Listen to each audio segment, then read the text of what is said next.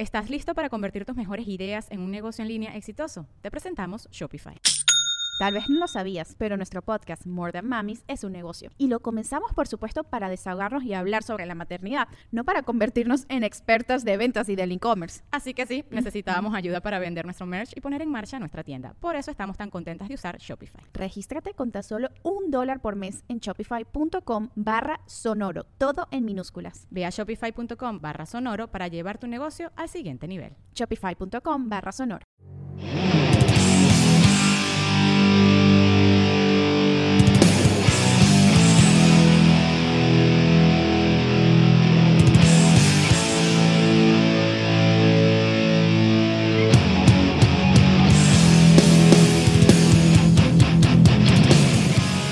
Hola, bienvenidos. Esto es Averiados, donde hablaremos de gente rota que logró expresarse por medio de la música y nos hicieron sentir lo mismo que ellos, fuera bueno o malo. Yo soy Lors, comediante de medio tiempo y amante de hacer comentarios fuera de lugar. Conmigo están Alex Durán, eh, amante de las drogas suaves, y eh, la flauta iberoamericana. La semana pasada también fue una flauta, ¿no? Sí, sí, y también nos acompaña Shubi, productor musical, o sea, el experto en música. Y con esto Hola, hola. vamos a dar entrada a nuestro capítulo número 5. Me preocupa decir los números de capítulo porque luego se me va a ir olvidando. Eh, pero entrada al número 5 de ¿De Averiados quién vamos a hablar? de el famosísimo Jaco Pastorius. O sea, al parecer no es muy famoso para toda la raza, ¿eh? No. Espérate, porque está pasando un camión de la Sí. coca. Tenemos que decirle a la raza que estamos grabando este, desde una terraza, Don Chubi y yo. Hola, hola. Y este. Estamos de- de gira, sí, una estamos- terraza en Sudamérica. ¿Qué? sí, en sí, sí. Canadá. Ya pasó, ya pasó el camión de la coca, así que ya si quieren podemos empezar. Muy bien, démosle. Bueno, este, en- les voy a dar una breve introducción sobre quiénes fueron los antepasados de nuestro querido Jaco Pastorius. Eh, como muchas veces nos ha ocurrido, eh, la mayoría de la gente que conocemos son hombres, no mujeres, porque pues ya saben, ¿no? El machismo de ¡Viva la el época. patriarcado! bueno. El primero de diciembre de 1951 nació el primer hijo de Stephanie Gapala, una mujer de ascendencia sueca finlandesa, y de Jaco Pastorius, un alemán irlandés. El niño fue bautizado con el nombre de John Francis Pastorius III. Desgraciadamente, como les decía, no contamos con datos del árbol genealógico completo de Jaco. Y bueno, pues así que agárrense de donde puedan. El tatarabuelo de Jaco, Francis Daniel Pastorius, fue un abogado y escritor alemán que fundó la ciudad de Germantown. Germantown está en Pensilvania y en el año de 1683 nuestro querido Francis Daniel Pastorius fue el primer alcalde, el principal ciudadano y el profesor de la escuela. Francis había nacido en Sommerhauser, Alemania, en 1651, donde finalizó sus estudios y ejerció la abogacía. El 8 de octubre de 1683 se encargó de organizar todo lo necesario para que 12 familias alemanas emigraran a América en un barco llamado Concord.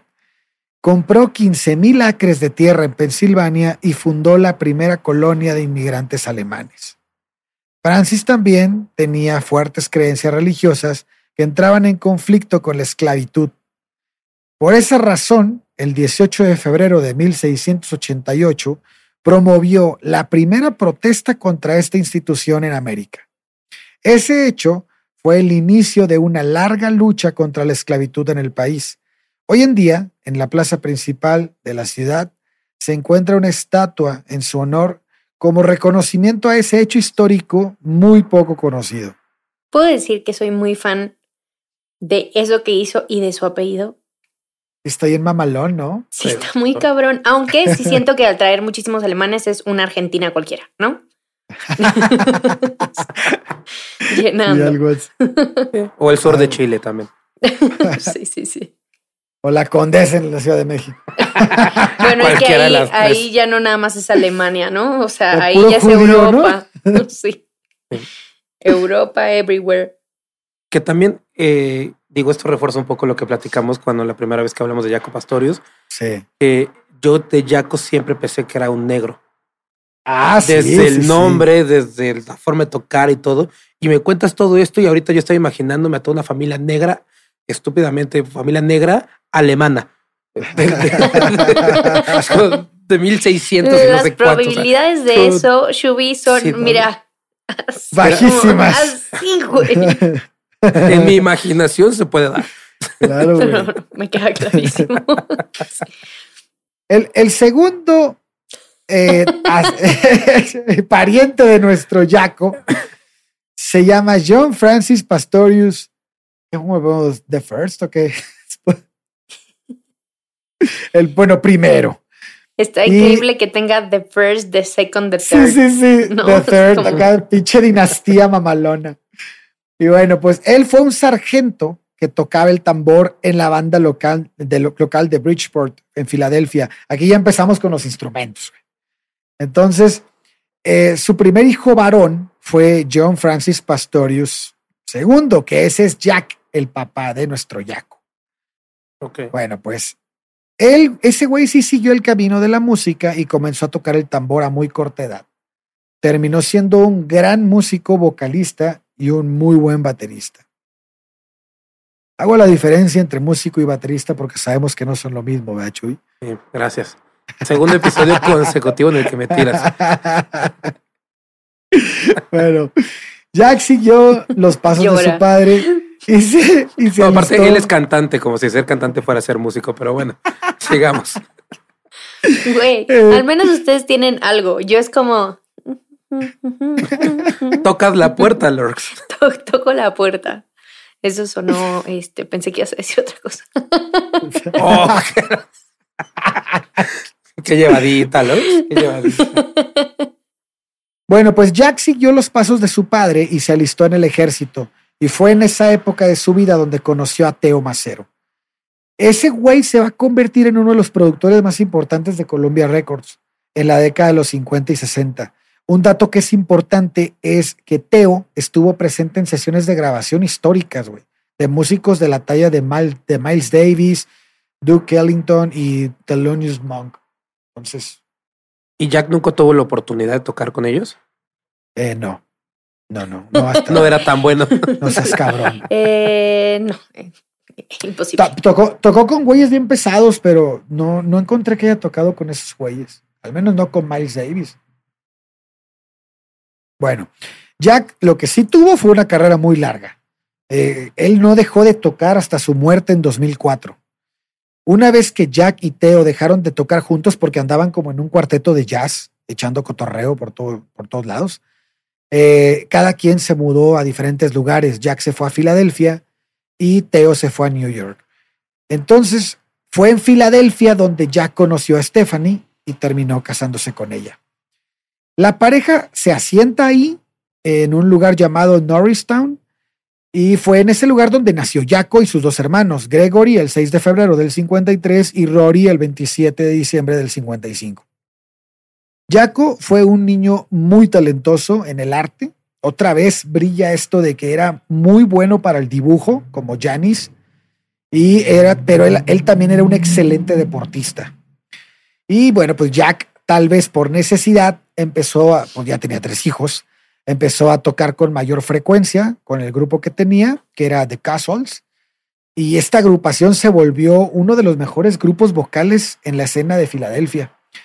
Y la música en la casa de los pastores, pues siempre fue de gran calidad, porque a Jack le gustaba mucho coleccionar los mejores discos de Big Bang, eh, músicos como Benny Goodman, mm, Dorsey Brothers, Count Basie. Eh, estos grupos eran parte del ambiente de aquel lugar. Eh, la familia admiraba mucho a Jack. Eh, era- eran literalmente. Ah, ese sí se la mamó, güey. bueno, está bien. Entonces, son parte del show. Eh, eh, eh, estos, esta, la familia eran prácticamente fans de Jack. Iban a todas las tocadas. Los niños los llevaban a, cenar temprano para después poder estar en el momento en el que su padre saliera al escenario. Jack instruyó a sus hijos a muy corta edad sobre cómo sostener las baquetas, cómo interpretar un redoble en el tambor, pero sí había una gran diferencia entre Yoko, como le decían a Jaco cuando, era más chico, eh, eh, Yoko era mucho más hábil, ¿no? Comenzaba a demostrar talento a muy corta edad y, y se salía de lo común. Por ejemplo, en una ocasión acompañó a su padre a una de sus presentaciones y en el intermedio se subió a cantar al escenario y se aventó un disco completo de Frank Sinatra como si nada, Completito, güey. ¿Cuántos años tenía? pues ha de haber tenido unos seis años. No manches. Sí, siempre tocando el bajo.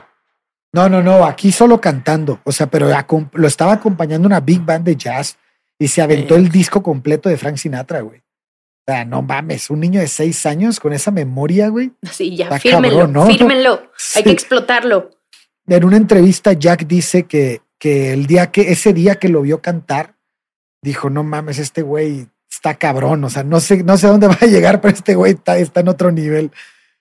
Eh, y bueno, por su lado, Jack se, volvió contador. Este, se, se, iba convirtiendo en un artista de primera clase, ¿no? Ya las giras empezaban a ocupar todo su tiempo, comenzaba a viajar grandes distancias y a ausentarse cada vez más de su casa. Y aparece un vicio en la vida de Jack que es el alcohol. Cada vez empieza a beber más y esto comenzó a debilitar la relación con Stephanie, eh, pues ella prácticamente se llevaba la vida sola con los tres hijos, ¿no? Vuelve a pasar lo mismo que en la vida de Jimi Hendrix con Lucille. Y bueno, pues para el año de 1959 la familia decide mudarse a Florida para establecerse en Oakland Park, eh, en Fort Lauderdale, que va a ser el lugar donde va a crecer Jaco y sus hermanos. El cambio lo manejan como que no fue muy difícil, ya que Florida pues era prácticamente un paraíso para cualquier niño. Los tres se adaptaron muy bien, casi de manera inmediata. Jaco y Gregory hicieron grandes amigos y el lugar era excelente para la energía de Jaco. Corría sin parar entre la maleza, la arena, escalaba árboles. Desde pequeño podía advertirse que tenía un atletismo casi salvaje, ¿no? Eh, el día que se confirmó Jaco en su religión, decidió agregar a su nombre eh, Anthony, de modo que ahora se llamaba John Francis Anthony Pastorius III. Ese ya va a ser el nombre con el que se va a conocer a lo largo de su vida. Y ¿Por algún santo en específico? No tengo idea, pero en su casa le seguían diciendo Yoko, les valió madre. De, pues hecho, yo te puse dos nombres. Yo te puse dos. Y no voy a usar ninguno de esos. No voy a usar ninguno de esos, ni el que quieras tú. A huevo. De hecho, de hecho, hay una cosa muy cagada, güey. Rory, en una entrevista ya de grande, comentó que no fue sino hasta los siete años cuando supo que su hermano se llamaba John. El güey no tenía ni puta idea. Y todos, trae a John. ¿Quién? Sí, sí. A John. Dile a John que venga a cenar. ¿Quién? Papá. Eh, la, razón por la que la familia llamaba a Yoko, eh, a, Yako en un principio, era por Yoko Conlan, y que era un árbitro muy conocido en la Liga Nacional de Béisbol en aquella época. Eh, no sería hasta 1974 cuando Yoko va a cambiar su nombre a Yako, ya a los 22 años. la versión de por qué cambió su apodo, pues es muy variada, ¿no? Jack dice que fue, que fue a Jack al que se le ocurrió, pero Stephanie dice que fue a ella. Eh, pues no sé, nunca sabremos, pero una de las versiones más conocidas y que más se, se divulgan es que el apodo salió gracias al pianista Alex Darkey, que era vecino de Jacko y Tracy, que vivieron en el piso de arriba de, una lavandería en 1974. Alex Darky le dejó una nota en su apartamento y como Darky era francés, escribió Jaco en lugar de Yoko. y quizás pensó que así se escribía o simplemente lo escribió mal, pero a Pastorius le gustó mucho el cambio y de inmediato adoptó ese nuevo sobrenombre. Ahí yo quisiera agregar algo conforme a lo de Yoko y Yako, que chance sí puede ser una confusión normal. Si tú te pones a ver videos en YouTube de las entrevistas que les hacen a, la gente preguntando sobre Yako y pone los subtítulos, YouTube lo reconoce como Yoko y lo escribe Yoko. Ah. Entonces yo, yo dije, puta, ¿será porque le decían o sea, que antes era Yoko y por eso están diciendo? Y si pones atención se escucha Yako, pero YouTube lo escribe como Yoko. Entonces, pues yo creo que sí es una confusión como genuina. Ok, sí puede ser. Acaba de pasar un escarabajo casi, casi me pegó un putazo en la jeta, güey. Sí, no, no, y hace rato me pasó a mí también. No mames. Pinche vato, güey. Oye, bueno, Estaba esperando el gritito de Durán porque su cara es priceless. me sacó un pedote, güey. Me sacó ¿Cómo? un pedote. que es cucaracha voladora. Ah, no, solo es una. Solo es Calla, un que en el desayuno me salió una cucaracha. No. mames, qué. Bueno, ya déjenme seguirle, cabrón. Se supone que en esos tiempos Jaco y Gregory eh, solían hacer muchas cosas juntos. Entre las cosas que hacían es que eran monaguillos en la iglesia que frecuentaban. También repartían periódicos en sus bicicletas. De hecho, Jaco llegaba a repartir 250 periódicos en una temporada baja, güey. ¿Qué pedo? ¿Por? No mames, tenía como un chingo de energía, güey. Sí. Che, güey, Bueno, eso explica muchas cosas. Sí, ya sí, güey. Ahorraba todo el dinero hasta que un día decidió que se le iba a gastar todo a la chingada y compró su primera batería. Eh, después volvieron a ahorrar dinero los dos y se compraron dos motos marca Honda. Y esto les otorgaba muchos ratos como de libertad, porque en aquellas tardes conducían grandes distancias y visitaban bosques y valles rocosos. Y bueno, pues este par se hizo muy, muy cercano. A Stephanie le gustaba mucho llevar a los niños al Yankee Clipper.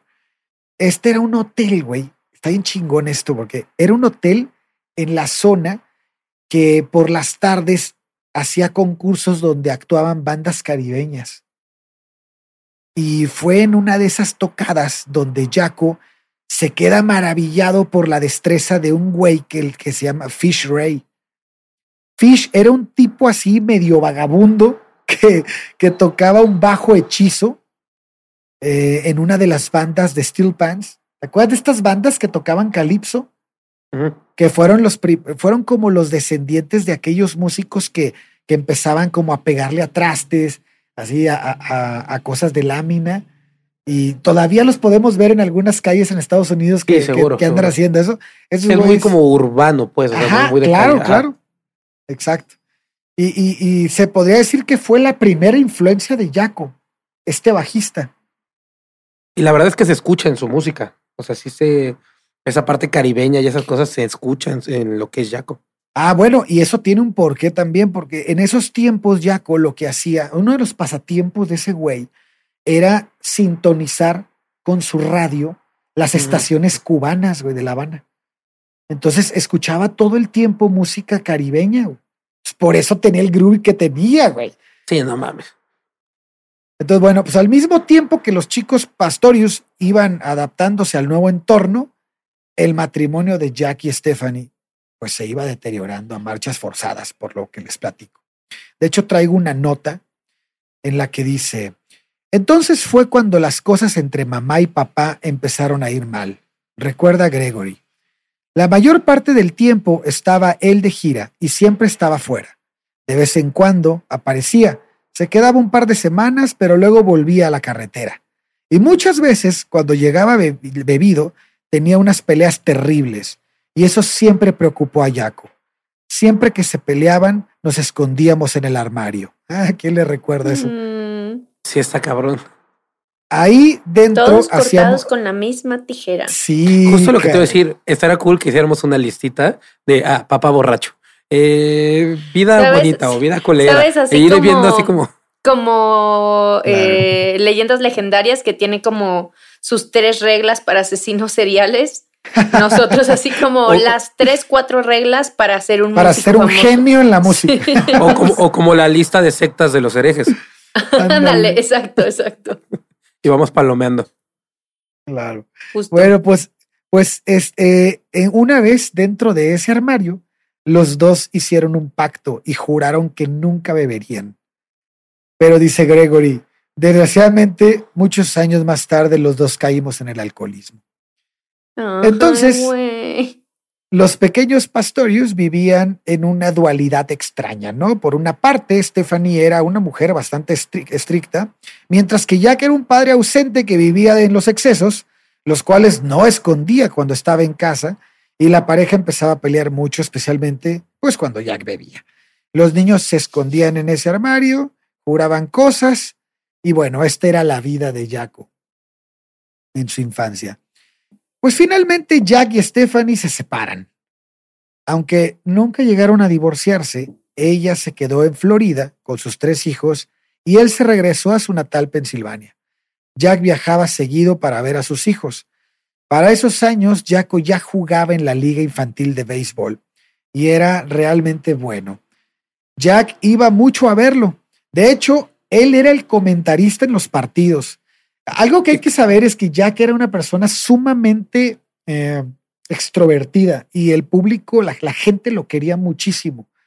Eh, de hecho, tenía un apodo cuando era músico, cuando era su, su época dorada, que era eh, Mr. Personality. O sea, era el, el, güey así que a todo mundo le caía bien, ¿no?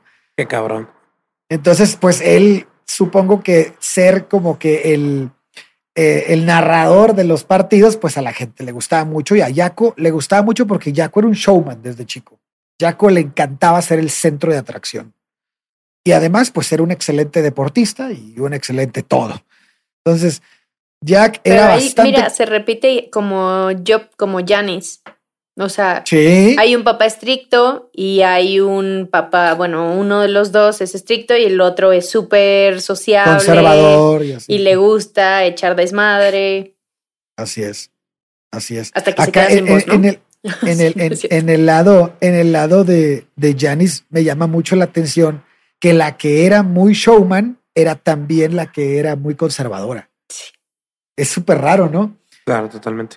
Pero bueno, eh, como les digo, Jaco era, era bastante competitivo cuando practicaba algún deporte o un juego de mesa, güey. O sea, podía hacer cualquier cosa. No importaba si era béisbol, fútbol, básquet, damas o ajedrez. De, siempre jugaba para ganar. Me imagino el desmadre con su hermano. Exactamente. Jugando uno. Así no son las reglas. No, qué bueno que no existe el uno en ese entonces, porque si no se hubieran matado. De hecho, dice Gregory que él se acercó al mundo del deporte con la misma intensidad con la que más tarde se implicaría en la música. Eh, a él, como les digo, le encantaba llamar la atención, continuamente presumía sobre sus hazañas, tanto intelectuales, porque también era un genio en la escuela, como deportivas. Le gustaba autodenominarse como el mejor, güey. De hecho, Greg conservó. talentosa. Sí, este güey era una pinche riata. Pero Golden Boy típico. Sí, güey. Entonces, Greg conservó, de hecho, uno de los escritos escolares de Jaco en primaria, güey, que denota un poco la gran confianza que tenía ya de sus actitudes, ¿no? A esa edad. Eh, en la primera parte de la redacción se puede leer. La gente piensa que soy arrogante, pero lo que hago, lo hago bien, de manera que no será una tarea fácil ser yo mismo. O sea, no mames, güey. Che, vato mamón, güey. Qué Lo madreaban de chiquito, güey. Pero el güey era demasiado confiado en lo que, en, su talento, güey. qué raro en un niño tan chico, ¿no? Sí, no, cabrón. Y aparte, sí era talentoso. O sea, no era como ese güey, ay, soy un chingón y es un pendejo. Sí, pero seguro era, me caes bien, pero eres insoportable, güey. pero de hecho, la, gente lo quería mucho, güey. Te eh, amodio. Te amodio bien, cabrón. Puede ser, puede ser que le tenían envidia, eso sí puede ser puede eh, ser que escrito y sacado de, contexto y demás suene muy mamón, pero puede ser que realmente era como un güey que te dice, güey, pues es que soy un chingón y pues ni pedo, ¿no? Y te cae bien. Sí, pero no en primaria, güey. En primaria sí es el sabelo todo, cállate. Eh, sí, puede ser. Pero bueno, en, una carta que Jaco escribió a su abuelo en Bridgeport en 1963, el güey se jactaba sobre algunos de sus logros conseguidos durante esa época, entre los que incluía el promedio de 96.7 que había sacado en la escuela y su participación en el equipo de las estrellas y un trofeo de natación, güey. O sea, imagínate. O sea, no solamente el béisbol, nadaba y era un chingón en, en- Todo, güey. Y lo mismo era en la música. Desgraciadamente, pues Greg no era tan talentoso. De hecho, era un niño bastante tímido, tenía sobrepeso y era muy acomplejado, güey. Entonces y ahí vivía, empieza el conflicto. sí, güey, porque vivía escapando de las bromas de Jaco, que, que desgraciadamente esta, esta- este tipo de relación fue alejando mucho a los hermanos. Eh, en una entrevista, Gregory dice l- lo siguiente: Fui a clases de música cada sábado durante cuatro meses. Me esforzaba en tocar esas estúpidas canciones que no quería tocar. Yo quería aprender a tocar las canciones de los Beatles, pero el profesor me ponía esas canciones para tontos principiantes que yo odiaba. Entonces, un día, Jaco agarró mi guitarra y empezó a hacerse el tonto con ella. Aprendió a tocarla en tan solo 20 minutos. De hecho, se puso a tocar una canción de los Beatles. Me puse muy celoso. Yo me había estado esforzando con el instrumento durante meses y todavía no sabía tocar una sola canción. Y Jaco agarra por primera vez y se pone a tocar sin más, con una naturalidad. De inmediato corrí hasta mi habitación, hasta la habitación de mi madre y le informé. Se acabó. Dejo las clases de guitarra. Me doy por vencido. Jaco siempre me vencía, ya fuera en béisbol, baloncesto o atletismo. Y entonces se descubría que hacía otra cosa mejor que yo. No quería formar parte de ese juego. Era algo de lo que, era algo que no podía soportar. Pues Qué si no duro, mames, pobre güey. cabrón, pobre Qué cabrón. duro tener un hermano así. Pero Sí, aparte lo Que esa es la otra parte. Sí, justo, Sí, lo esa es la otra parte de, de- de la vida de la gente tan talentosa, güey. Pues la gente alrededor de él, que son como su símil, pues no creo que la pasen tan chingón, cabrón. Como, como el vato que dejó de tocar la guitarra porque vio a Jimi Hendrix. Ah, ese fue por, por no tener bien su conciencia mental, güey. Pero No mames, fíjate Gregory todos los putos días que le... Güey, sí, cabrón. como. Aparte, güey, llevas pinches dos años queriendo tocar una puta canción de los Beatles y llega tu hermano en 20 Güey, minutos pero más. aparte así, imagínate. Ay, Gregory, ¿quieres tomar clases? No quiero tomar clases de nada. No quiero tomar clases de nada porque va a venir este cabrón y me va a joder. O sea, ese güey no tenía el dicho de siempre habrá un oriental que lo haga mejor que tú. No, No, güey. siempre estará tu siempre está mi hermano. carnal. Humano, güey. Siempre estará mi carnal que lo haga mejor que yo. Oye, y los papás no le decían, ¿por qué no puedes ser como tu hermano? Porque, No, no, güey, no, ahí no. terminan de. Yo creo Sí. que ya no era necesario decirlo. Sí, Sí, era demasiada exhibición. Nada más lo volteaban Sí, a ver. Sí, ya nada más le tocaban el hombro así de ya, ya, tranquilo. Ya, tranquilo. Le compraban un pastel y por eso era gordito, güey. Sí. Le Pues- compraban dulces. Ya, mira, toma un helado. Se refugiaba en los carbohidratos, güey. ya.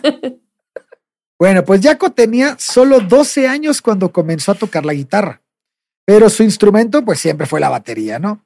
The Sonics fue el primer grupo de Jaco. Debutaron en un festival en fin de cursos en la escuela y bueno, eh, obviamente Stephanie, Greg y Rory asistieron al festival para apoyar a Jaco. Rory comenta que eh, eh, recuerda con mucho cariño ese festival y dice que durante toda la actuación llevaron puestas unas, pelu- unas pelucas al estilo los Beatles y, eh, y como colofón se las quitaron y las lanzaron al público. Fue muy divertido, di- dice Rory, y en un comentario dice, ¿puedes creer que tenemos unas filmaciones caseras de esa actuación? Recuerdo que la gente decía, carajo, Jaco no solo es el mejor atleta de la escuela, también es el mejor baterista. y así fue. Llevaba el ritmo, sea. llevaba el ritmo de una forma impecable. De hecho, probablemente hubiera acabado siendo un gran baterista si no, si no se hubiese roto la muñeca. Eso se los voy a contar ahorita, porque dejó de tocar la batería. Este cabrón deprimía a todo el mundo a su alrededor, güey. Sí, güey, era una mamada. En, en- en otoño Pero de mientras 1900 él solito echándose porras. Soy Sí, demasiado ah, bueno. sí, sí. Sí, soy el. Era como un Cristiano Ronaldo, güey. A Entonces, pesar que ibas a decir un cristiano. No, sí, no. somos los mejores. Somos los mejores. Cristiano Ronaldo es así, ¿no? De yo soy la mera verga. ¿sí? Bueno, en, ot- eh, en otoño de 1964, Jack jugaba en el equipo pues, de la Liga Juvenil de Fútbol Americano, ¿no? En su escuela, que era San Clemens, la misma escuela donde estaba desde siempre. Era muy bueno y estaba a punto de quedarse con el puesto de coreback. Pero al parecer, pues quien tenía ese puesto no estaba muy de acuerdo en que le tumbaran el lugar. Y Rory cuenta la historia. Jaco había hecho una gran demostración durante el periodo de entrenamiento y amenazaba con obtener el puesto de la posición ofensiva de mariscal. El jugador titular en aquella posición se sentía amenazado por el ascenso de Jaco, de manera que, junto con otros compañeros, preparó un plan para frustrar toda posibilidad de que Jaco acabara dentro de la alineación del equipo. Jaco era pendejo, güey. Sí, sí. Mandó a, a toda la línea ofensiva y le pusieron una putiza en el juego. O sea, pero no en juego. No, sí, sí, en el juego. O sea, entraron todos encima, se cuenta que le hicieron como bolita y quedó La línea ofensiva, su misma línea, lo madreó. Pues no sé, una de las ligas, una de las líneas. el chiste es que terminó sepultado, güey, sepultado entre 70 mil cabrones. Y pues Jaco terminó con una muñeca rota justo, eh, justo en el punto de crecimiento, güey. Entonces empezó a desarrollar depósitos de calcio que crecieron de manera incontrolada y afectaron el nervio. Eso le iba a dejar el brazo izquierdo inutilizado para siempre. No manches. Sí, los movimientos. ¿Cuánta maldad del otro güey de que no me vas a quitar el pinche puesto, cabrón? Nunca. ¿Sabes? O sea, no hoy, en los siguientes años de secundaria. no, pero ojo, o sea, eso lo vemos como nuestro, nuestra forma de pensar conforme al deporte aquí en México.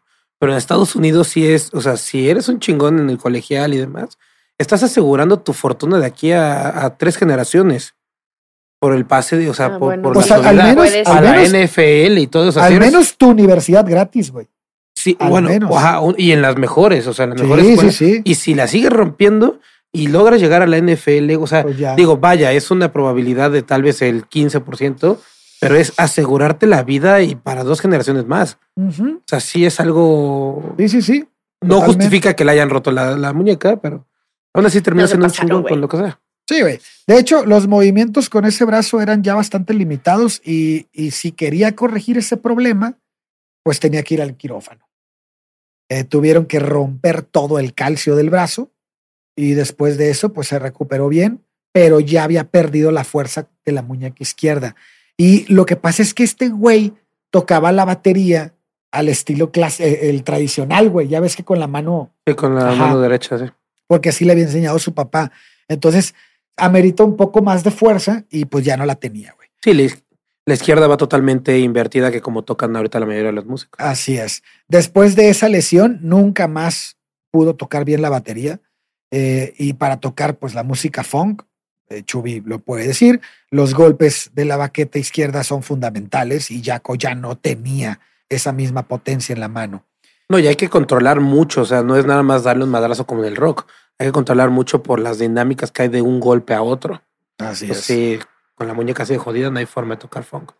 Fíjate que hay una entrevista en 1983 donde Jaco dice que tocaba la tarola de manera canónica es decir, la manera tradicional que le estábamos diciendo, agarrando las baquetas de la forma tradicional. Después de romperme la muñeca, no pude volver a tocar con las baquetas.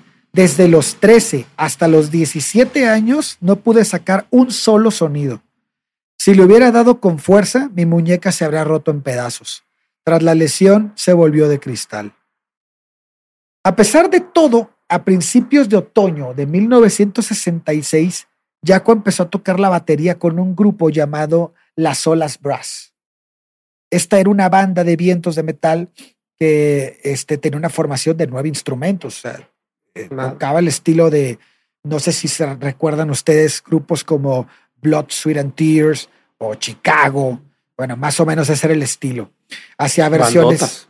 Sí, no mames. Hacía este, versiones de clásicos de moto y de soul interpretados por pianistas como Aretha Franklin, como Wilson Pickett o como James Brown. O sea, puro pinche monstruo, ¿no? Sí. Eh, este, Jaco siempre demostró un perfecto sentido del tempo en el escenario. Esto lo va a caracterizar durante toda su vida. Ay, demostró muchas cosas, insoportable. Sí, sí, era muy insoportable. La verdad es que tener un buen tempo es muy importante para ser baterista y bajista. No, pero hace todo bien, entonces obviamente iba a tener buen tempo. Sí, vaya, él podía escoger el instrumento que fuera y lo iba a tocar bien. voy, a adelantarme tantito, pero hay un comentario bien chingón que hace Jack cuando Jaco Pastorius muere porque Jaco Pastorius tiene muerte cerebral, deja de respirar, sus pulmones dejan de funcionar y su corazón late como media hora más, güey. Y entonces Jack dice, no mames, Jaco tiene buen ritmo hasta en su muerte. O sea, hasta en su muerte tuvo buen ritmo, güey. No lo perdió, güey.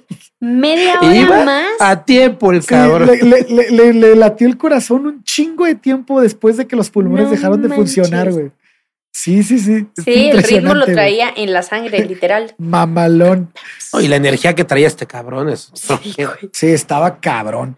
Bueno, Jaco siempre demostró, como les digo, tener ese tempo, pero la verdad es que su papel como baterista del grupo ya fue muy corto en The Olas Brass, porque fue reemplazado por Rick Franks, que bueno, era un cabrón que era, muy, era más grande que él y era mucho más experimentado. Esto lo acepta Jaco en una entrevista y dice, este güey era una, una fregonería en la batería. Entonces, y tenía sus dos muñecas completas. Y tenía sus dos muñecas completas. Eh, eh, en pero en ese mismo momento, el bajista del grupo también decide dejar la banda. Y así fue como todo el grupo, como Jaco era una persona que querían mucho, o sea, no era un güey insoportable, era un güey muy querido. Y entonces la banda dice, oye, güey, no te vayas, ¿por qué no agarras el bajo? Y en 1967 le empieza a tocar. Eh, la banda nunca pudo imaginar, tampoco Jaco, obviamente, pero ese cambio de instrumento, en teoría inocente, eh, tendría una repercusión tan crucial en el mundo de la música que incluso todavía hoy se habla de ese momento, ¿no? Eh, las palabras de Jaco fueron, y eso fue todo. Empezó así de simple. Me compré un bajo y comencé a trabajar de noche, haciéndome, que, haciéndome lo que podía eh, eh, tocar en RB, algo de rock and roll, y todo esto para conseguir un empleo y divertirme un poco. No tenía ninguna ambición en la vida más que tocar esta noche. Eso era todo. Esta noche tocará en el club. O sea, vivía como que su día a día, ¿no? Le valía madre a donde fuera, pero él. Pues claro, cuando eres una, una estrella en todo, como, güey, eventualmente agarro el pedo. Pero, pero ojo, aquí es importante decir algo que, que comenta David, el ex bajista, y Gregory también lo va a decir después. Jaco no solo, no solo era un güey natural, era un güey muy clavado. Sí, y, demasiado romántico, güey. Le dedicaba horas, güey, de estudio al instrumento. O sea, cualquiera puede decir, no, es que sí se le da bien cabrón. Sí se le da bien cabrón, pero se metía 12 horas tocando diarias, güey. Era una mamada, güey. No mames. Eh, Jaco, por lo que parece, no tenía ningún tipo de formación para tocar el bajo. Entonces, la relación que tenía con el instrumento era muy natural. Recibió un mínimo de lecciones por parte del bajista de Olas Brass que se iba, que por cierto, el bajista era el mejor bajista de Florida en ese momento, güey. ese, ese güey se iba porque en Inglaterra le habían becado para, para estudiar música. Entonces, pues imagínate el lugar que tenía que llenar Jaco, güey. Entonces, le pasaron así como, como en South Park, ¿no? Ah, tú agarra el bajo, chingue. Exactamente, güey. A ver, agarra esa madre y dale. Y lo peor es que lo hizo muy bien como en lo, sí, lo Digo, como en South Park. Sí, lo hizo muy bien. Y comenzó a trabajar en los clubes, en los clubes nocturnos con ese grupo. David, que era el ex bajista, dijo: Jaco solía referirse a mí como la persona responsable de que él se convirtiera en bajista. Pero creo que se, creo que se pasaba de generoso al honrarme con ese reconocimiento porque desde el primer momento en el que agarró el bajo, se veía claramente que tenía un talento natural para el instrumento. Era un continuo innovador que nunca paraba hasta llegar a dominar las cosas que se proponía. Era un apasionado de la música. Incluso ya lo era cuando solamente éramos unos chiquillos de 14 y 15 años. De hecho, Gregory, en una entrevista, da fe de todo el tiempo que Jaco se pasaba practicando con el bajo y, que le sirvió para progresar tan rápidamente durante ese periodo de transición. Las palabras de Gregory fueron, puedo recordar las horas, horas y más horas que nos pasábamos todos los demás sentados frente al televisor viendo nuestros programas favoritos, Jeopardy o El ladrón sin destino, las aventuras de West y Alfred Hitchcock presenta, mientras él se dedicaba todo el rato a tocar el bajo moviendo constantemente los dedos de arriba hacia abajo en el mástil, intentando sacar motivos y escalas, en esa clase de tecnología de, de la escuela, Jaco se fabricó un mini amplificador con auriculares de manera que pudo seguir practicando el bajo en el salón sin molestar a nadie. No mames. Puto genio. Bueno, pues ya. eléctrico, así. Sí, sí, sí, sí, sí. Se fabricó su propio amplificador. mientras arreglaba el lavabo de su casa, Sí, sí, sí. bueno, pues Jaco tocó en marzo de 1967 en las Olas Brass en una fiesta universitaria en la, de la universidad que organizaban aprovechando las vacaciones de primavera. El tiempo libre de Jacob, como verán, pues era muy corto, ¿no? Seguía yendo a la escuela, todavía repartía los periódicos, hacía deporte y tocaba en el grupo de ensayo. Esto pues no le dejaba mucho tiempo para ningún tipo de romance. Pero esta situación cambió el día que conoció a Tracy Lee. Ese verano de 1967, pues hicieron match de enseguida, ¿no? Este, este par. Sus vidas eran muy parecidas así que se entendieron bastante bien. Tracy fue el gran amor en la vida de Jaco. Su amor duraría más de 10 años. En ese tiempo Jaco se forjó como músico en el barrio negro, porque pues a Jaco le cantaba la música de negros y él se forjó en el barrio negro. A veces tocaba el fax, el, el fax. A veces tocaba el sax barito. Para mandar algunos Aparte se adelantó 35 años en tecnología el cabrón. Ah, no, no, yo, a veces se aventaba faxes ahí con Tracy. ¿Qué más que faxes? no, Después de 10 años. Güey, me impresiona esto, güey. Que el cabrón iba a los bar, al barrio negro, a los antros del barrio negro y tocaba el sax barítono y alto, güey. No seas mamón que también toca el saxo. Sí, güey. Hijo de eso. Ya lo empezó a odiar otra vez. Y, otras veces pues tocaba Ya no, el no me cae bien, no me cae bien. Frecuentaba lugares como eh, Downbeat Club. Eh, en esos años, Jaco conoció a personas que se quedarían incluso hasta su llegada a Weather Report, como hablaremos después. Y uno de ellos fue Bobby Akonumu. ¿No te acuerdas de ese güey? ¿Bobby qué? A ver. No. Bobby Akonumu. Akonumu era, fue, fue un este, gran amigo de Jaco, que después va a ser, no me quiero adelantar mucho, pero va a ser el que le presta su primer aparato electrónico que va a cambiar su historia. Y bueno, ya, mejor me espero a contarles eso. Pero a Jaco no le gustaba mucho salir este, en los programas en los que invitaban a tocar a las olas brass. ¿Por qué? porque le cagaba hacer el ridículo, güey. Y entonces en Olas Brass de repente le decían, bueno, ahora se van a vestir todos de payaso. El güey decía, no, ni madres, güey, yo no me voy a vestir. Era, como Jimi Hendrix cuando tocaba con este, ¿cómo se llama? Con el güey que admiraba, que era este sí. cabrón. Bueno, ah. el que aventó sus anillos al río. Sí. Bueno, eh, entonces, eh, que no le gustaba vestirse así como que todos iguales, le cagaba. Él era único. Entonces, él decía, yo no me voy a vestir pues es que Está acostumbrado a destacar todo el tiempo. Entonces, claro, vas a poner igual y hacer el ridículo? Yo nunca hago el ridículo. Exactamente. Entonces, un día les dijeron, un día les dijeron, van todos de payasos. Y ya Jaco dijo, no, ¿saben qué? A chingar a su madre. Este fue la gota que derramó el vaso. Dejo el grupo y voy a formar uno con mis propias expectativas. Y entonces juntó a los mejores músicos del lugar y bautizó a su grupo como Uptown Funk All Stars. Este grupo. Pinche nombrazo. Sí, sí, es mamalón, güey. All Stars. All Stars. Es que, y de hecho. Y realmente se refería a él. Sí, sí. No, no. Eh, eh, eh, en, realidad traía los mejores músicos del lugar, güey. Así eran All Stars, todos los cabros que estaban ahí. la banda era obviamente de Jaco y todos veían a Jaco como un líder. De, Realmente tuvo muy pocas fechas la banda, eh, pero de alguna forma era muy conocida en el lugar porque todo el mundo conocía a los músicos que la conformaban. Eh, muchos la identificaban.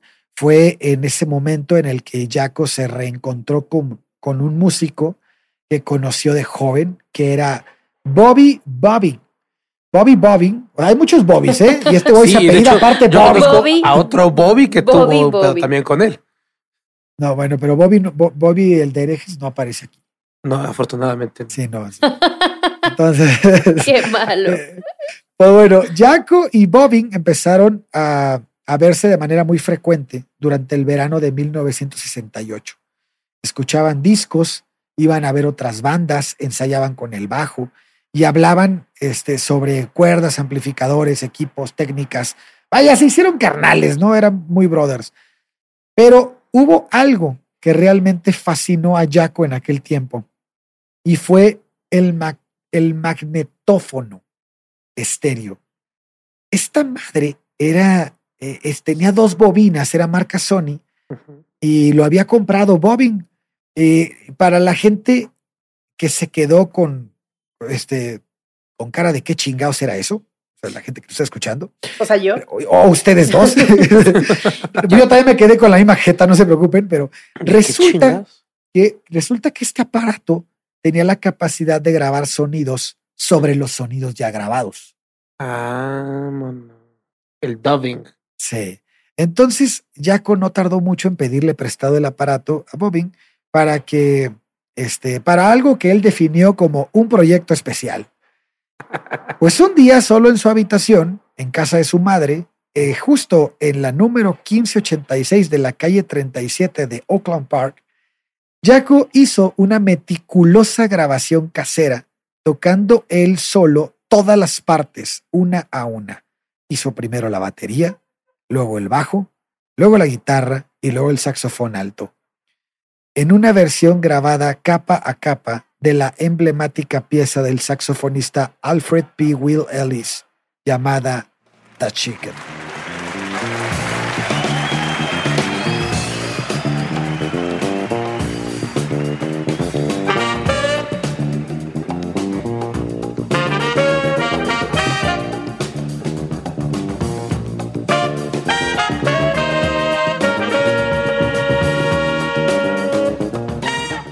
Y ahí empezó todo. Sí, güey. Ellis era un miembro clave de la banda que acompañaba a James Brown. Nada más para que vean de qué calibre. Sí, de qué nivel. Y bueno, güey.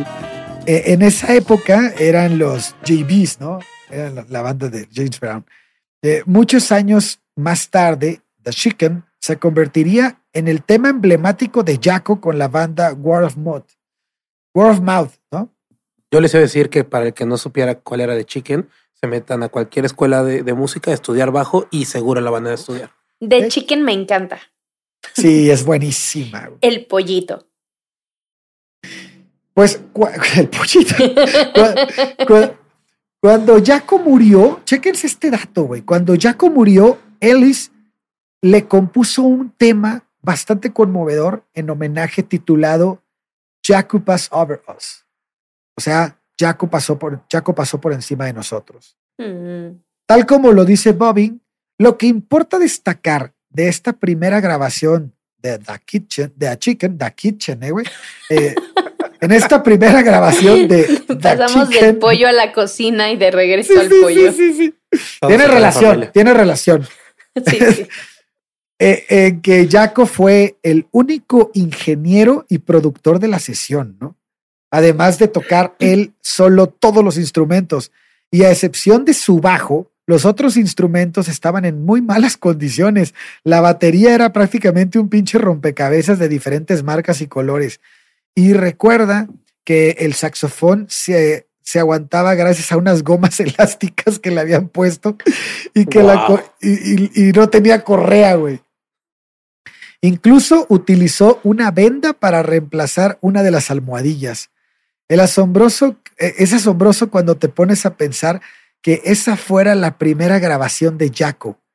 Ahí ya estaba pensando como un productor, vigilando el sonido del conjunto, los arreglos, las pistas, la mezcla, él tocando cada uno de los instrumentos.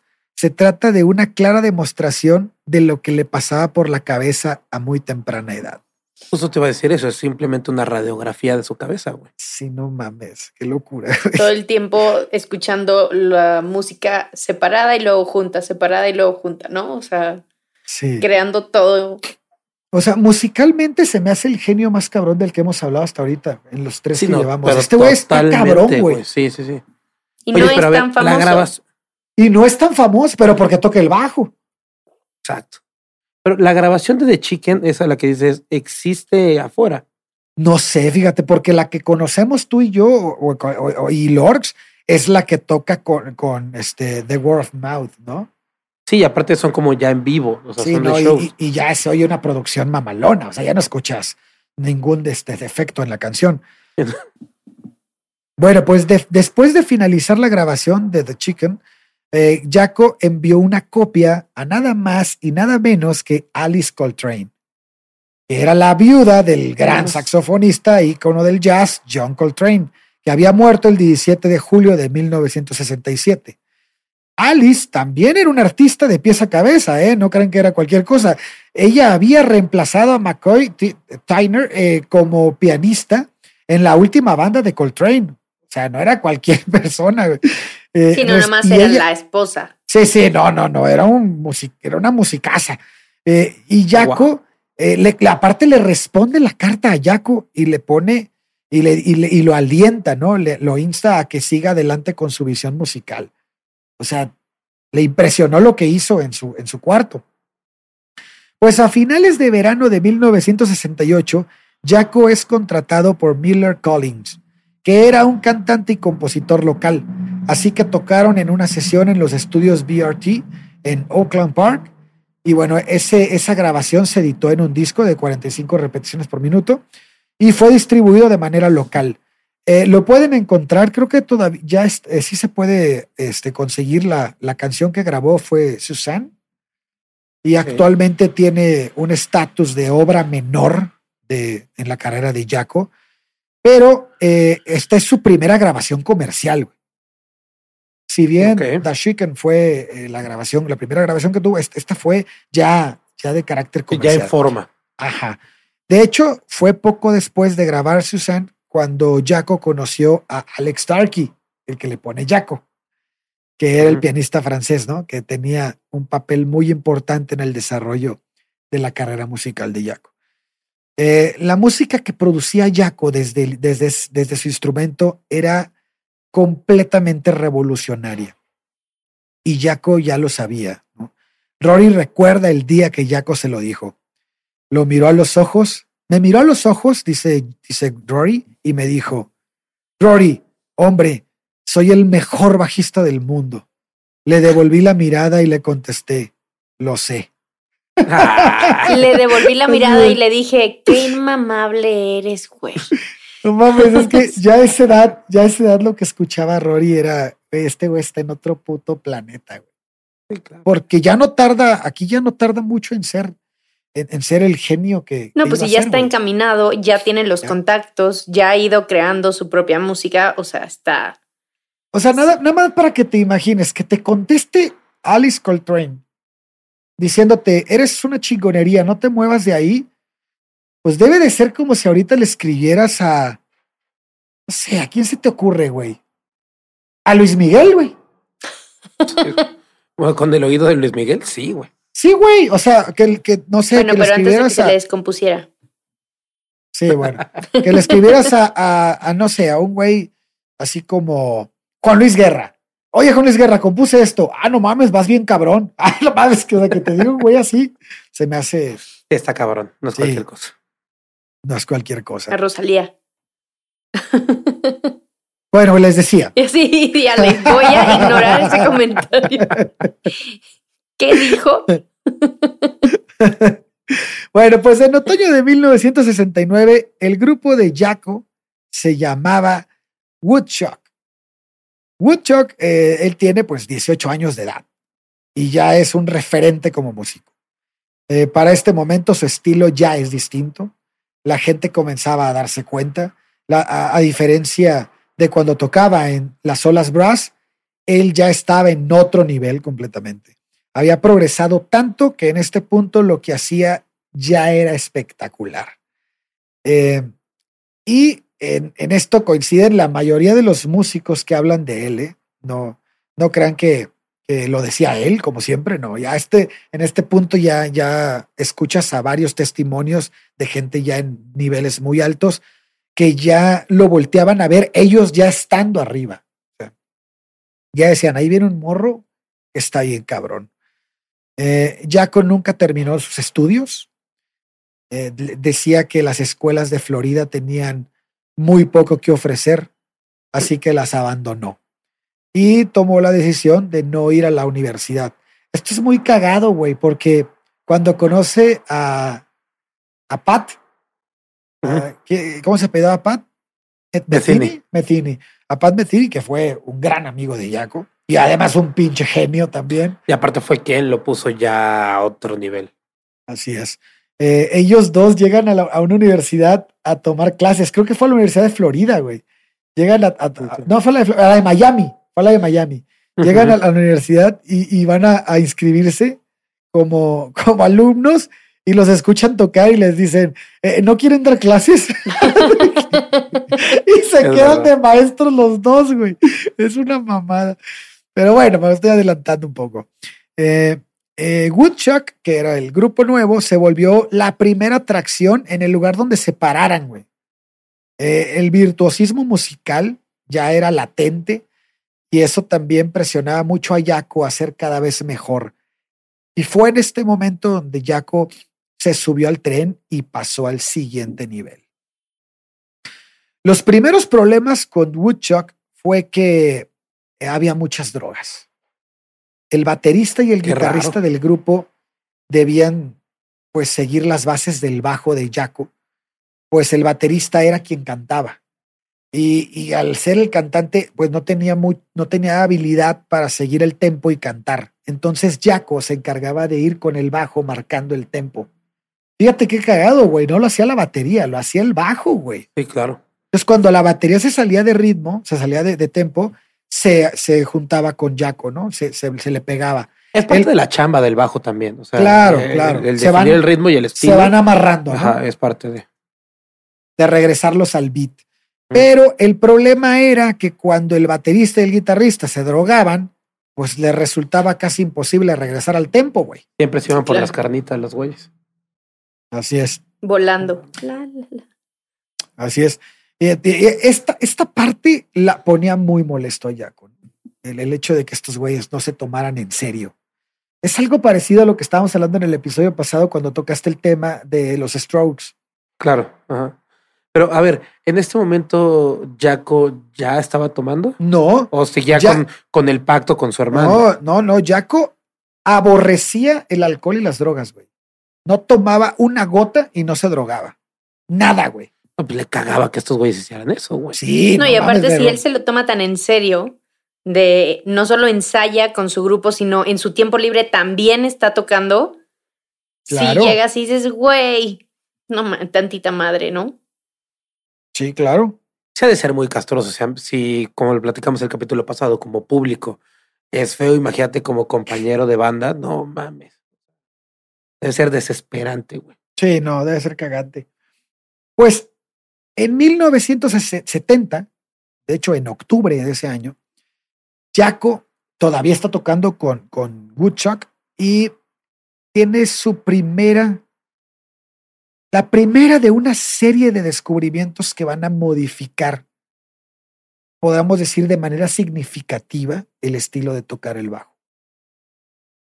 En una entrevista con Bobbing, él dijo lo siguiente, Jaco vino conmigo a una de mis presentaciones en el She Lounge, en la playa Lauderdale, porque quería que Jaco viera a un trío de Miami con el que compartiríamos un cartel esa noche. El grupo se llamaba Nemo Spliff. El bajista de esa banda se llamaba Carlos García y tenía impresionado a Bobbing. Entonces él le insistió a Jaco para que fuera a verlo y Jaco, este, pues lo acompañó, lo logró convencer, lo acompañó. Y Carlos era un gran músico, el bajista de este grupo. Eh, para empezar, era un estrafalario, era un tipo Hendrix, ¿no? Porque se vestía con ropa de mujer, usaba zapatos de charol, eh, pantalón acampanado y de vez en cuando usaba una blusa de encajes, bueno, con encajes. Wow. Además, llevaba un bigote al estilo El Zorro, perfectamente cuidado, y tocaba con un bajo Fender Precision completamente negro con cuerdas de nylon también negras. o sea, era un pinche güey rarísimo, güey. Eh, pero lo más interesante era Sí, era un showman. Lo más interesante era que tenía una técnica con la mano izquierda impresionante. Algo que al menos a Jaco y a Bobbin jamás habían visto.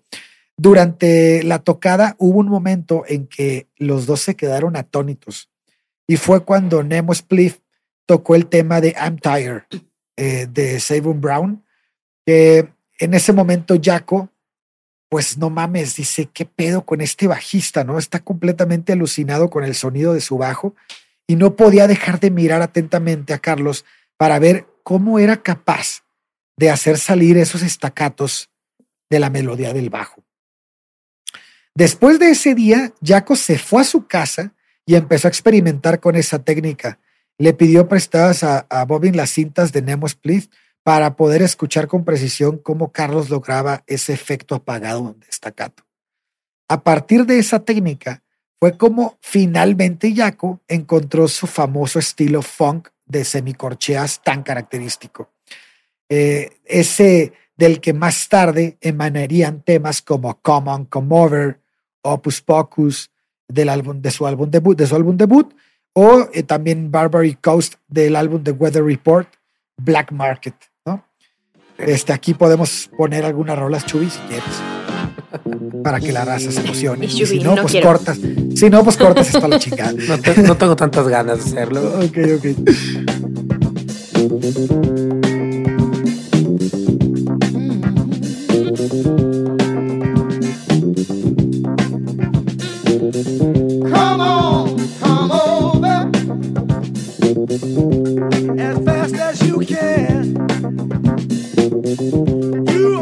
Además, Jaco también quedó gratamente impresionado por el amplificador de García, que era un Acoustic 360.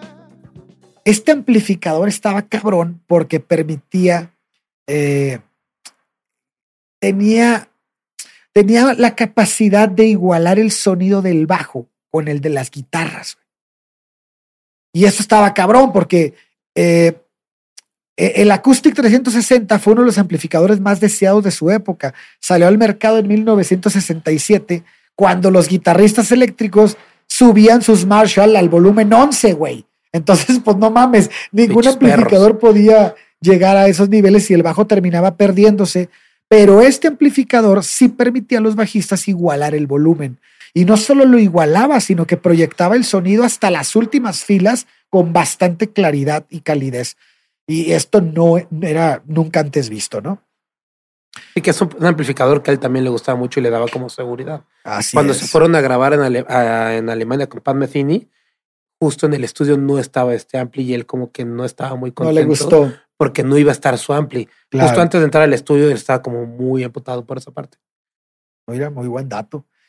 Pues entonces Jaco compra en, 1900, en 1971 este amplificador y lo usó hasta los últimos años de su vida.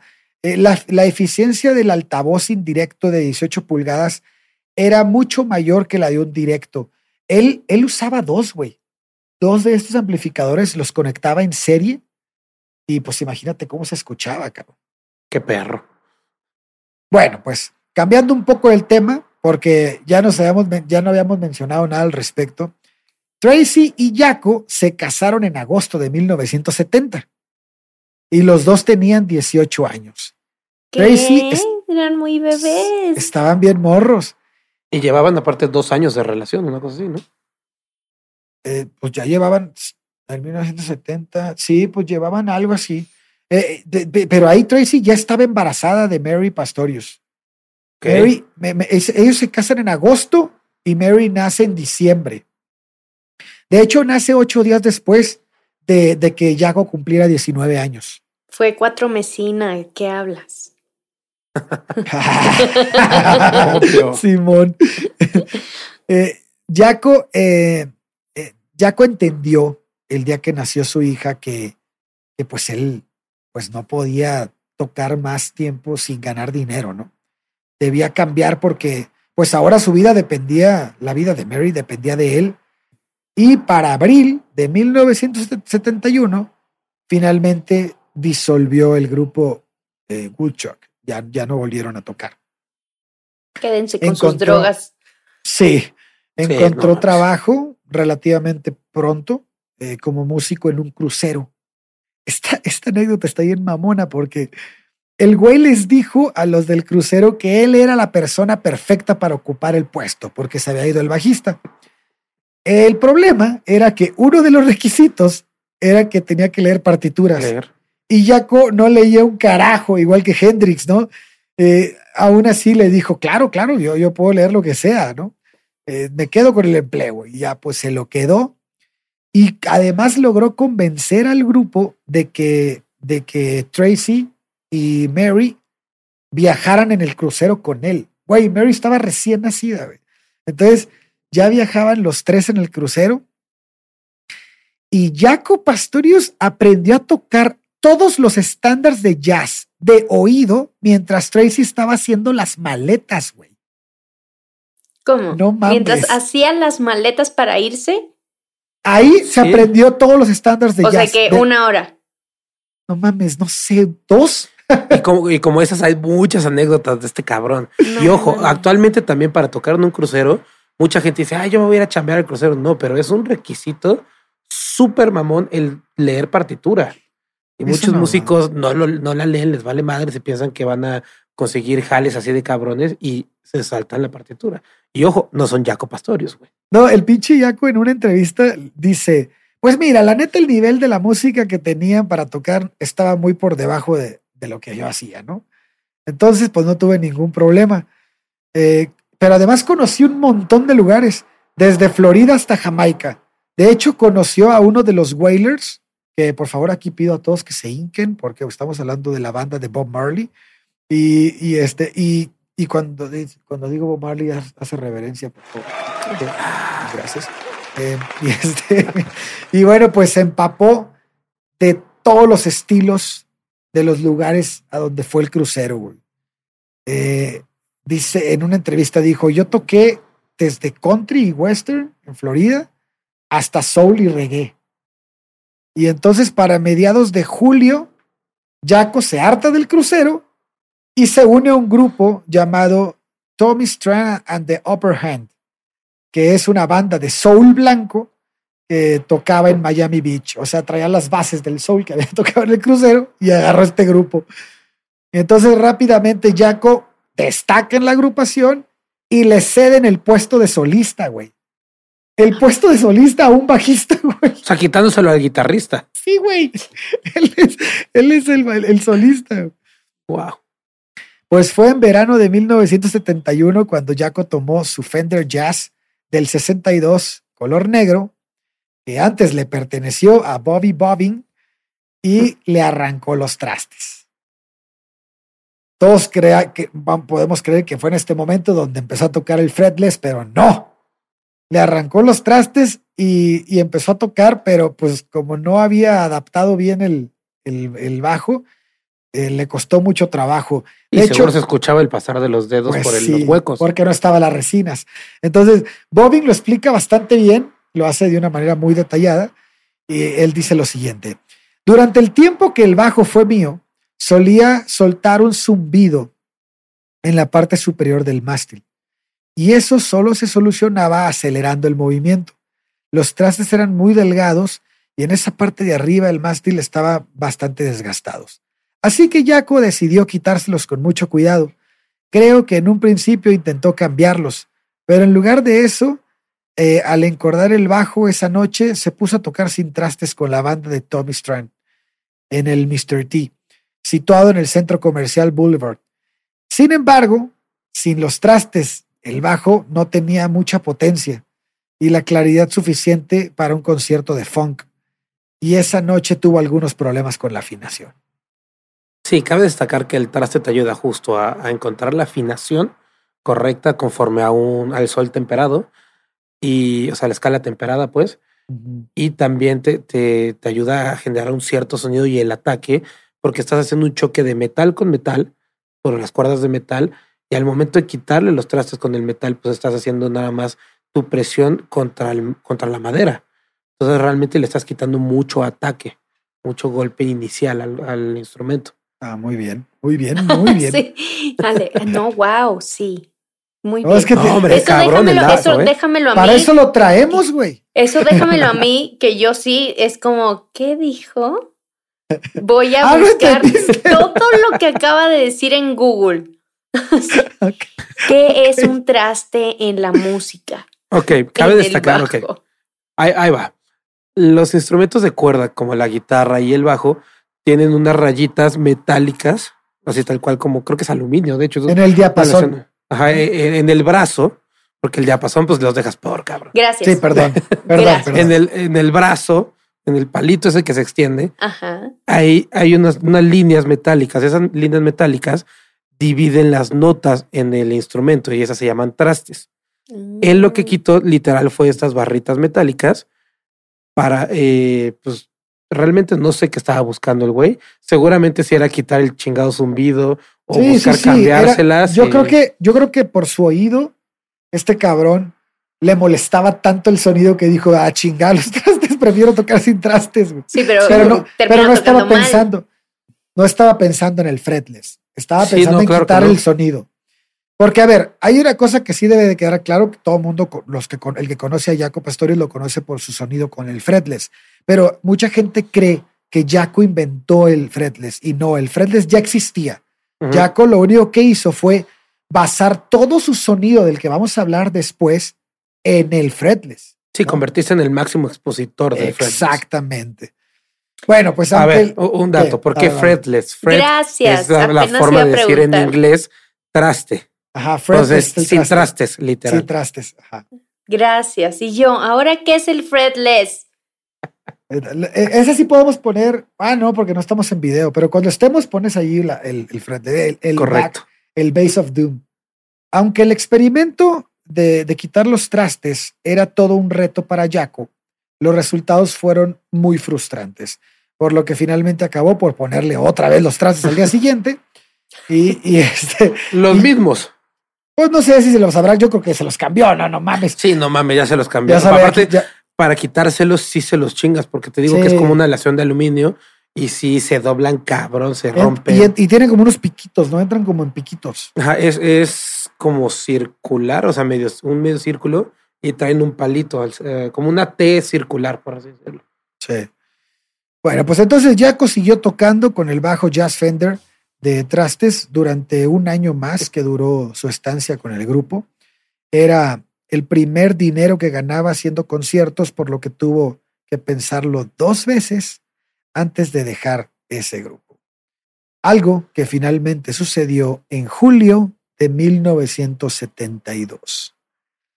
Y hasta aquí me quedaré con el relato de esta noche. Y esta es la primera parte de dos partes, amigos, que ya lo estamos haciendo costumbre, de Jaco Pastorius. Justo De lo hecho- que le iba a decir, siempre nos vas a hacer esto, ¿verdad, cabrón? Sí, güey. De hecho, la parte que sigue es la más chingona. Y esta estuvo buena, güey, porque como que conocer cómo, cómo se hizo este güey, está cabrón, ¿no? Sí, y muchas cosas hacen, o sea, totalmente eco en su música, al Sí. 100%. A ver, ¿qué te pareció a ti, Lorx? Tú que, que sí, sí, pues te has puesto a escucharlo porque íbamos a hablar de él, pero pues este, generalmente tratas de venir sin expectativas y así como que a ver qué chingados. ¿Lo conocías? ¿Qué opinas? ¿Qué opinas? no lo conocía, no lo conocía para nada. De hecho, cuando platicamos de vamos a hablar de Jaco Pastorius, dije, qué gran nombre, ¿quién es ese güey? Oye, pero Desde cuando ahí ya ganó escuchas, Jaco, güey. sí, güey, cuando escuchaste su música, ¿qué, qué, qué pensaste? No, o sea, cuando escuché su música, sí dije, es, es muy distinto a lo que he escuchado normalmente. Claro. O sea, yo, querido público, no soy tan conocedora de música, entonces es como, ah, caray, y este güey, si toca tan bien, y luego ya leí un poco sobre él y tal, y dije, toca tan bien porque nadie lo conoce. Pero sí, efectivamente, como lo decíamos al principio, e- era bajista. O sea, tiene mayor reconocimiento hoy, al menos, el guitarrista, el que canta, el baterista, ya porque algunos bateristas, eh, más porque sean buenísimos, es porque también usan mucho esta, o sea, tienen esta personalidad y esta, son extrovertidos y ahora son como rockstars y de repente destacan más el baterista que, que el grupo en sí, solo por cómo son ellos. Y yo creo que en esa época no era normal. Claro. Eh, entonces, por más que fuera un showman, era como, sí, podrás ser el líder, pero eres el bajista, entonces pues no vas a terminar siendo tan conocido a menos que sea la gente de música. O sea, entre los músicos sí era súper conocido. Aquí, a mí lo que me, llama mucho la atención de Jaco es que Jaco pues era un showman, ¿no? Desde chiquito era un showman en lo que hacía. Y cuando escuchas las, las, las opiniones de grandes bajistas como, como Flea de, de Red Hot Chili Peppers, o hay varios que hablan de él, dicen, este güey fue nuestro Hendrix, güey. Este cabrón fue el que le abrió el, el que abrió al bajista al público. El que nos... Nos, nos dio un lugar en el escenario, güey. Que nos representa. Ajá. O sea, si antes de ese güey el bajista estaba tras bambalinas casi, güey. Es que este también, o sea, es un instrumento que, que, siendo sinceros, es difícil de escuchar, tanto en grabación como en vivo. La forma más fácil de, de poder escuchar el bajo es cuando el bajista la caga, güey. O es cuando, te das cuenta. Es cuando te das cuenta justo que ese era el chiste que no te dejé contar la semana pasada. Y lo, lo, metiste a huevo, güey. Él se esperó. Él se esperó. Sí te lo, sí te lo sabes, ¿no? Sí te lo sabes. Que dice, ¿cómo sabes por qué los bajistas se parecen a los, a los refrigeradores? ¿Por qué? Porque solo cuando los apagas sabías que estaban funcionando.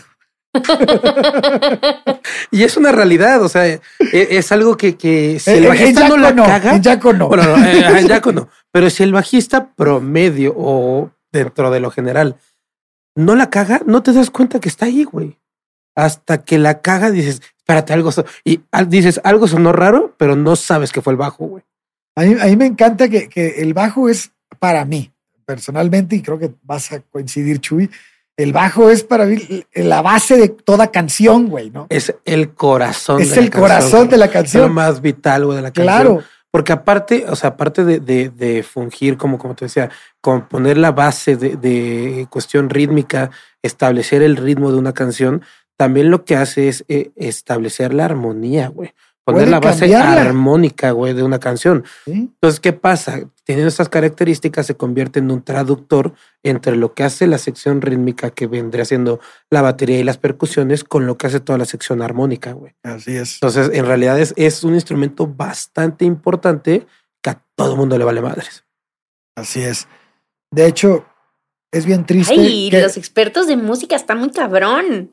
Estamos inmamables como Jaco. Están insoportables como Jaco. Tienes que y uno es como idiota. Oh, órale, ¿qué es armonía? ¿Qué es? ¿Qué es base ¿Qué rítmica? es el triángulo? No, la, la, verdad es que es un tema que me apasiona mucho porque yo desde chavito que quise ser bajista. Tenía 11 años y yo quería ser bajista. Entonces una tía me dijo, güey, sí está, está padre tu desmadre, pero tienes que aprender a tocar primero la guitarra. Y yo, ¿para qué? Pues porque es como manejar un coche. Primero aprendes a manejar el estándar y después ya te pasas al manual, ¿no? Y yo, ok, bueno, vale, ese caso. Tomé clases de guitarra hasta que dije, a la chingada, esta madre no es lo mío. Me conseguí un bajo prestado y demás. Y de ahí empecé a tocarlo y de verdad es una pasión totalmente diferente. El, el bajo como instrumento es algo que, llena de una manera totalmente diferente, güey. Claro que sí. Y es por eso que me apasiona. Y, y, y yo, Sí, Alejandro. pues... A mí me gusta mucho. A mí me gusta mucho. ¿Nunca lo has tocado? Sí lo he tocado, pero no soy bajista, güey. eh, frases fuera de contexto. Sí, y, tampoco hablamos del bajo, pero bueno. con esto podemos ir. Eres un pinche chilango, güey, lo que eres. A huevo. Por eso me despido como me despido. O sea, el chiste lo dije yo y te chingas a Shubi. Sí. Así es esto. Así funciona la cuestión de provincia contra los chilangos. Claro. Aparte, ya Lorx es chilanga. Este. se sintió. De hecho, es mexiquense. Qué grosero eres. Es mexiquense, no es chilanga, ¿eh?